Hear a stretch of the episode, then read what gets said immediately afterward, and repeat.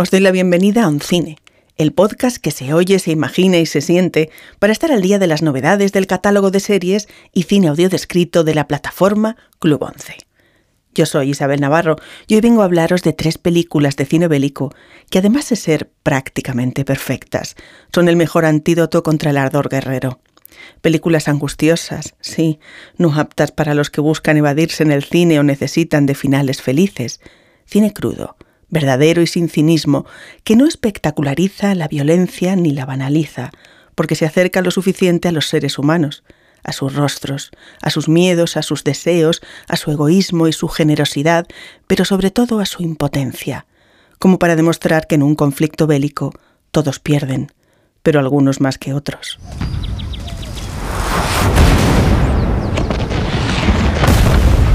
La principal novedad de este mes en el catálogo de Audesc es Quo Vadis?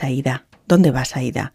Una película bosnia en cuya producción han participado más de 10 países, que cuenta la matanza de Srebrenica a través de los ojos de una maestra que ejerce de traductora en la misión de la ONU, esa que en teoría debía proteger a los civiles. La matanza de más de 8.000 hombres y niños a manos del ejército serbio en la guerra de Yugoslavia en 1995 es un episodio demasiado reciente, demasiado cercano y demasiado vergonzoso como para olvidarla. Y esta película de 2020, nominada a los Oscar y galardonada en los premios del cine europeo a Mejor Película, Mejor Dirección y Mejor Actriz, se merece no pasar desapercibida. Además, para acompañarla en este podcast del que hemos querido hacer un alegato antibelicista, hemos recuperado dos títulos de nuestro catálogo que son obras maestras de la historia del cine. Senderos de Gloria de Stanley Kubrick, una cinta sobre un vergonzoso episodio ocurrido en las filas de los aliados durante la Primera Guerra Mundial, que fue prohibida en Francia hasta 1975 y en España solo pudo verse tras la muerte de Franco. Y Roma Ciudad Abierta, del maestro del neorrealismo Roberto Rossellini, que se empezó a rodar con escasísimos medios cuando la guerra aún no había terminado y sigue conmocionando con su realismo sincero y abrumador y su pasión por la fortaleza humana. ¿Preparados? Os retamos a vivir esta experiencia a pecho descubierto. Es lo bueno del cine, que te transforma pero no te mata.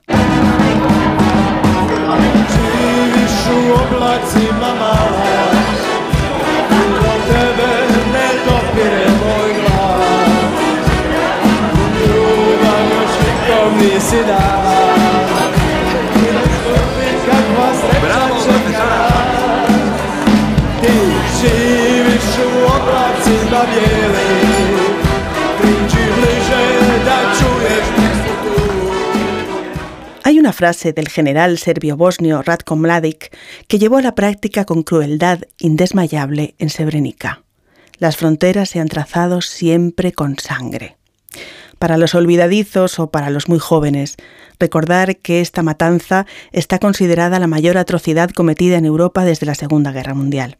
La guerra de Bosnia había comenzado en 1992 y en 1993 Srebrenica fue considerada como una zona segura por Naciones Unidas. Sin embargo, las tropas serbias sometieron a la ciudad a un lento y continuado asedio durante dos años. Finalmente, la mañana del 11 de julio de 1995, las fuerzas serbias invadieron Srebrenica, lo que hizo que decenas de miles de refugiados huyeran al campamento de las fuerzas de paz de la ONU en Potokari, en el norte de la ciudad. No podemos hacer nada más en Nos este decís momento. siempre lo mismo. Pero después no pasa nada. Dijisteis lo mismo hace tres días cuando el ejército serbio entró en la You zona keep segura. telling us this, but nothing ever happens. You said this three days ago when Serbian army entered the safe zone. Dijisteis lo mismo cuando hace dos días asediaron You la said ciudad. it again two, two days ago when they besieged the town. Dijisteis que no se acercarían ni un centímetro más y sin embargo sus tanques se acercan cada vez más. You said it that good and come a centimeter closer, and yet Eh, their no lo tanks are comprendo. getting... Creo que... Eh, un momento. And their tanks are getting closer and closer, but the hour, por favor, continúa. ¿Qué sentido tiene que Srebrenica sea una zona segura de la ONU si los serbios avanzan a su antojo? La excelente directora bosnia Yamila Sbanik, que ya se había acercado a los conflictos étnicos, políticos, territoriales, sociales y familiares de la extinta Yugoslavia en la magnífica Gabravica en 2006, ha filmado en esta película los prolegómenos, la metodología, los subterfugios y las consecuencias de la masacre, centrándose en la figura de una traductora local al servicio de la ONU así como la del general Mladic, hoy en prisión tras sentencia a cadena perpetua por el Tribunal Penal Internacional, como rol secundario pero central de la película. Habréis oído hablar de mí y ahora estoy aquí con vosotros. Sé que os han contado muchos rumores sobre mí, pero no son ciertos. Estoy aquí para salvaros. Grábalos a ellos, no a mí. Os vamos a llevar a Cladang sanos y salvos. Y os perdono todo lo que habéis hecho. Que tengáis un buen viaje. Gracias. Gracias. La gradación del ritmo de la historia es impecable, con una tensión que va en continuo increciendo hasta hacerse absolutamente insoportable en el momento de los asesinatos. Tan insoportable es esa escalada de tensión que la directora no necesita mostrar en pantalla ni un solo crimen, ya que en la película no se ve una gota de sangre ni un cadáver, todo sucede fuera de plano. Lo que le importa es que sepamos lo que está sucediendo, no cómo está sucediendo.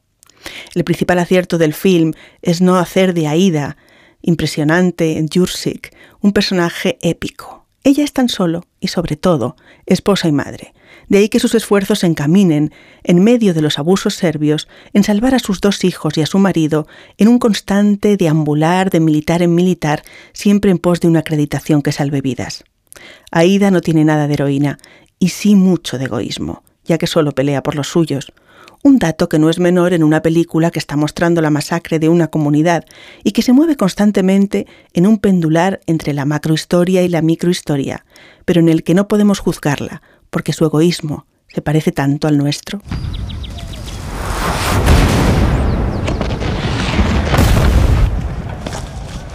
una vertiginosa radiografía del dolor, el miedo y la rabia, cuyas impresionantes imágenes de la muchedumbre agolpada junto a la verja cerrada del campamento de la ONU, con la indolencia de los mandos y de la tropa holandesa, muestra cientos de rostros perfectamente elegidos y guiados para no parecer extras de una película, sino seres humanos a un paso del matadero, a lo que hay que sumar un doble epílogo maravilloso, uno sobre las consecuencias materiales en el hogar y otro, años después, en una escuela de la ciudad a medio camino entre la reconciliación y el imposible olvido.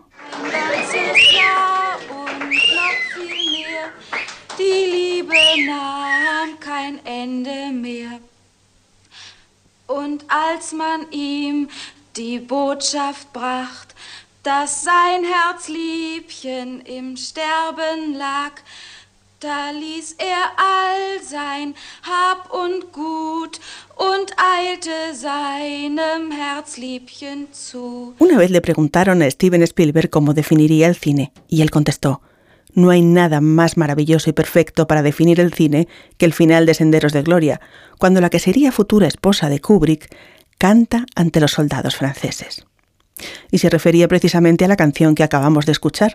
Y para saber por qué ese momento es tan perfecto, tendréis que ver la película. La historia que cuenta Kubrick en Senderos de Gloria se sintetiza veloz y eficazmente en apenas 86 minutos, demostrando que la tendencia actual hacia las películas interminables no solo es innecesaria, sino aborrecible. Estamos en Francia en 1916. El ejército francés y el ejército alemán están atrincherados en un punto muerto nadie avanza ni retrocede, y los generales franceses, impacientes, ordenan un asalto suicida contra la colina de las hormigas, un punto supuestamente estratégico. Sin embargo, cuando la operación termina en una inevitable retirada, los mismos generales que la ordenaron exigen que tres hombres sean ejecutados por cobardía. Da igual quienes sean, tres cualquiera, ni buenos ni malos, pero necesariamente culpables, para que sus muertes aterroricen a la tropa. Inspirada en informes periodísticos reales, la película de Kubrick capta la guerra en dos frentes que teóricamente pertenecen al mismo bando. La tierra de nadie, donde los reclutas se pelean por cada centímetro de barro, captada a través de los espectaculares travelings que nos hacen sentir el hedor y la claustrofobia de las trincheras, y los gloriosos castillos, donde la casta de los oficiales se esfuerza por ascender, utilizando a los seres humanos como carnaza. Coronel, su regimiento ocupará mañana la colina de las hormigas. ¿Conoce el estado de mis hombres? Sí, naturalmente tendrán que morir algunos. Muchos, posiblemente. Eso permitirá que otros alcancen el objetivo. ¿Con qué apoyo contaremos? Con ninguno. Ah, ¿Calculado el porcentaje de bajas? Sí, digamos que un 5% morirá en el primer envite, un cálculo muy generoso. Otro 10% morirá en tierra de nadie y un 20% en las alambradas. Nos queda el 65% y con lo peor ya hecho. Pongamos que caiga otro 25% en la cumbre de la colina. Aún contaríamos con una fuerza más que suficiente para defenderla. Está diciendo que más de la mitad de mis hombres ha de morir. Sí, es un precio terrible, coronel. Pero tendremos la colina de las hormigas. ¿La tendremos, señor? No hay lugar para el heroísmo en esta película. No hay lugar para los vencedores, para la victoria ni la esperanza. Una impotencia a la que asistimos a través de la mirada furibunda de Kirk Douglas, un hombre justo que tratará de salvar a sus tres hombres ejerciendo su pericia como abogado penalista en el mundo civil, que poco le servirá en ese contexto de altos mandos con uniformes impolutos, pero almas corrompidas. Un juicio que es más un mero teatro que un proceso donde se puede hacer verdadera justicia. Caballeros miembros del tribunal, hay ocasiones en que siento vergüenza de pertenecer a la raza humana y esta es una de ellas. Es imposible resumir los argumentos de la defensa porque el tribunal no me dio ni siquiera la oportunidad de exponer el caso. ¿Pone en duda la imparcialidad de este tribunal? Sí, señor. Protesto de que se me haya impedido presentar pruebas que considero absolutamente vitales para la defensa. El fiscal no ha llamado ni a un solo testigo. No hubo, como es preceptivo, acusación escrita contra mis defendidos. Y por último, tengo que protestar formalmente de que no se haya tomado taquigráficamente la vista. Pero todo va a dar igual. Todo va a dar igual menos la muerte. La muerte y el miedo a la muerte. Tan humano, tan verdad.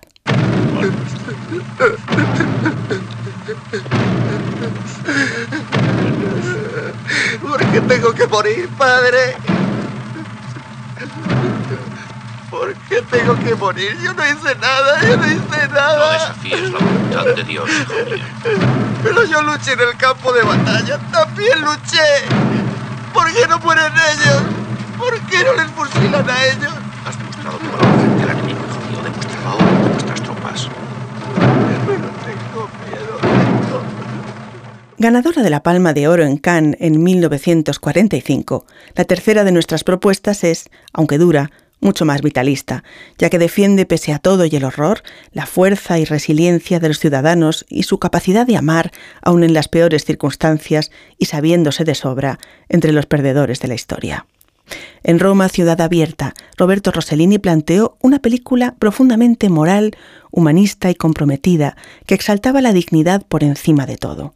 Una historia sobre la gente de Roma en la etapa de la invasión nazi, donde seguimos a un líder de la resistencia que se esconde de la SSS, ayudado por la inmensa Anna Magnani, que interpreta a Pina, una mujer sencilla, embarazada, enamorada y luchadora, que no se rinde ni se arredra. Francesco me ha dicho que van a casarse. Sí, un matrimonio con cierto retraso. Comprenderá que en estas condiciones habíamos fijado la fecha hace ya mucho tiempo, pero después, por una cosa o por otra, se ha ido retrasando. Pero esta vez es ya ¿Y seguro. para cuándo? Mañana.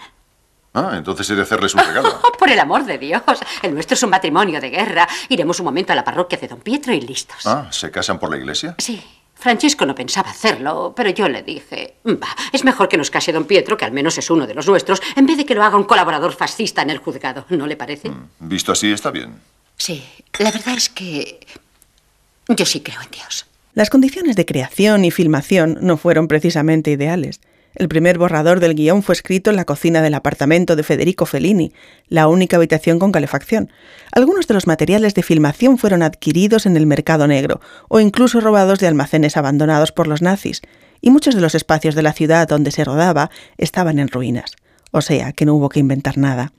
Además, la mayoría de los actores son gente del pueblo, no actores profesionales, lo que acentúa esa sensación de verdad tan propia del neorrealismo italiano y que adelanta el estilo de la Nouvelle Vague y demás vanguardias de los años 60. Improvisación, plasmación en imágenes del mundo interior, un cine despojado y cercano a lo cotidiano, donde momentos como este suenan tan sinceros que es una pena no poder escucharlos en italiano. Pero qué mal me caías. Vivías aquí desde hacía dos meses y cuando nos cruzábamos jamás me saludabas. Han pasado ya dos años. Qué lejos aquellos tiempos. Qué distinto es todo. Y sin embargo ya estábamos en guerra. Sí. Todos pensábamos que iba a terminar pronto. Y que luego solo la veríamos en el cine. Y en cambio... Pero ¿cuándo acabará? Hay momentos en los que ya no lo resisto más. Parece que jamás vaya a pasar este invierno. Pasará, Pina, pasará. Como queremos que un cine sea un espacio participativo y abierto, hoy contamos con la opinión de Lorenzo Villahermosa Arreaza, de la Agencia de Ciudad Real, que nos va a comentar sus impresiones sobre las novedades del Club 11. Hola a todos, yo os voy a hablar de una película, Senderos de Gloria, de 1957.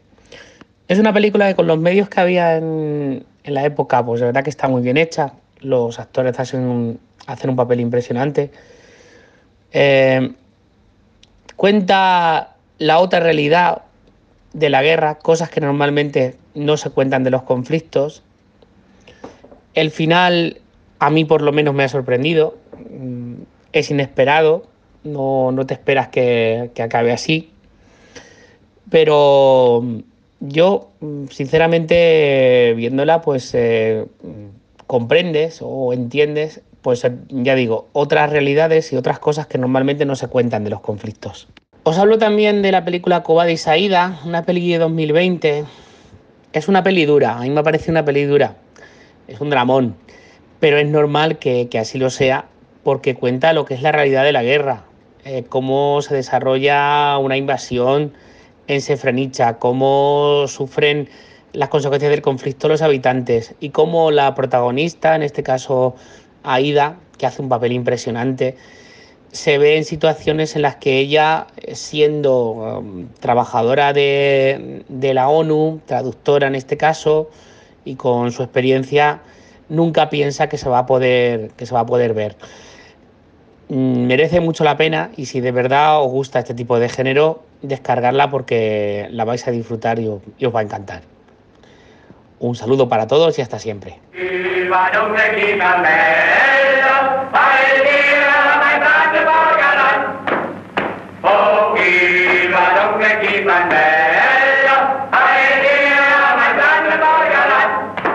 Y como no solo de guerra y drama vive el espectador y seguro que a veces os apetece probaros otras vidas cinematográficas, este mes el catálogo de Audesc trae otras novedades para todo tipo de paladares. Mirai, mi hermana pequeña, es una película de animación a medio camino entre el costumbrismo y la magia que probablemente disfruten más los adultos que los niños. Una delicada fábula japonesa vista desde la altura de un niño de cuatro años que ve cómo su microcosmos se desmorona ante la llegada de un nuevo miembro de la familia. En un registro radicalmente distinto también tenemos el clásico erótico de los años 90, Las Edades de Lulú, la adaptación de Vigas Luna del éxito literario de Almudena Grandes.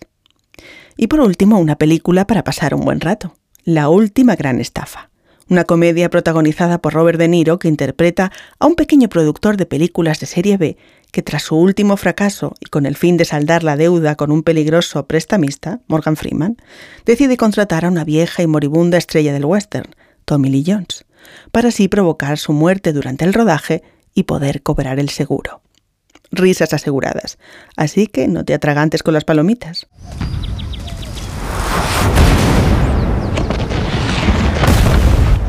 Y con este bombardeo nos despedimos.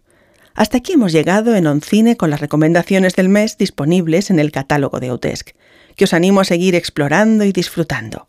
Recordaros que Club 11 es una plataforma para las personas afiliadas a la 11 en la que tenemos una sección de audiodescripción con el buscador Audes el blog versión accesible y más información de interés. Además, en el blog de versión accesible encontraréis información de novedades con estrenos de cine audio descrito, ópera y televisión. Yo soy Isabel Navarro y ahora sí os digo adiós, o mejor, hasta pronto. Ya sabéis, escuchad cine, ved cine, imaginad cine y sobre todo, no os quedéis sin historias.